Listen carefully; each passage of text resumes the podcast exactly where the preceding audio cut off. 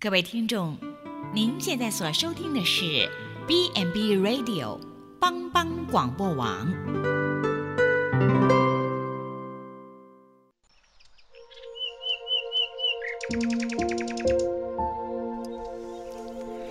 一日之计在于晨，一天的开始，愿你有好心情面对每一件事。今天的能量就在埔基早安咖啡。欢迎收听今天的普基早安咖啡，让我们一同从圣经神的话语来成为我们今天的力量以及帮助。日前在韩国有一部很火红的影集，Netflix 的《鱿鱼游戏》，在内容中叙述的一个主人翁在生存游戏中。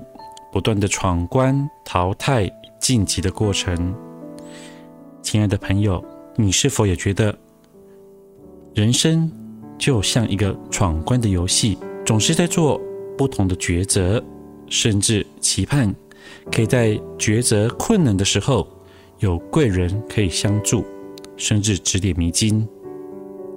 在圣经约书亚记有一段这样记载：约书亚。靠近耶利哥的时候，举目观看，不料有一个人手里有拔出的刀，对面站立。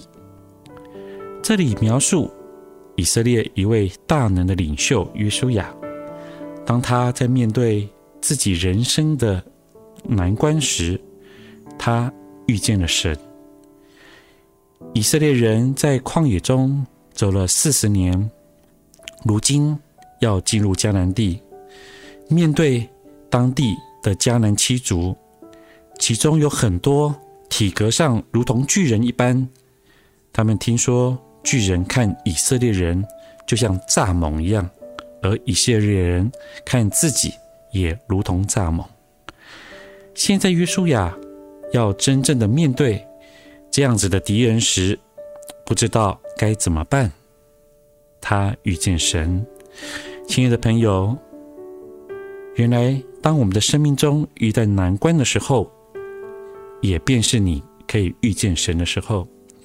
当我们走投无路，对眼前的困境束手无策时，我们的第一个反应总会抬头望天，甚至呼求：“天哪，谁来帮助我？”想要寻求上天的帮助。正如约书亚当时的情景，当他举目观看，我要寻找神的帮助时，不料有一个人手里握着拔出来的刀，站在他的面前。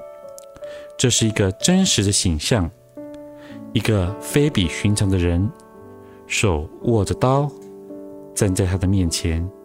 约书亚知道他一定是神，他在这个时候。遇见了神，约书亚便问：“你是帮助我们的呢，还是帮助我们的敌人呢？”对约书亚来说，这个答案很重要。有神的帮助，就是胜利的一方，因为他知道神一直是帮助他的，无论是在旷野四十年的日子，过红海，过约旦河，神总是帮助他。所以他问神：“你是帮助我的，还是帮助敌人的呢？”但这位神人却回答他说：“不是的，我是来做耶和华军队的元帅。”意思是说，我不是来帮助你的，而是来带领你的。亲爱的朋友，我们总是在思想，神是不是站在我这一边？但是关键并不是神。站在哪一边，而是你是否站在神这一边。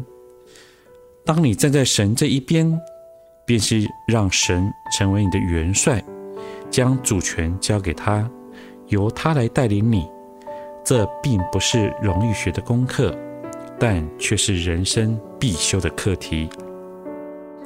朋友，你是否预备好要做出关键的选择呢？正如美国总统林肯在面对南北战争时的祷告：我是否站在神那边？我是普吉的关怀师耀慧，祝你有一个美好的一天。